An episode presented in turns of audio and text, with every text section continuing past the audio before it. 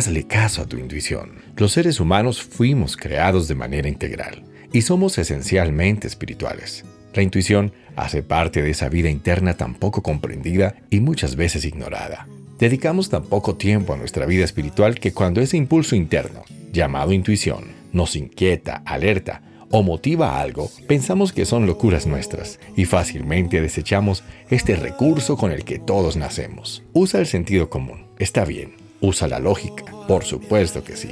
Sigue las instrucciones de Dios y si quieres, aplica los consejos de otros. Pero si aún así no tienes claridad para decidir específicamente un asunto, busca en secreto, en el silencio, la voz de Dios, afinando tu intuición.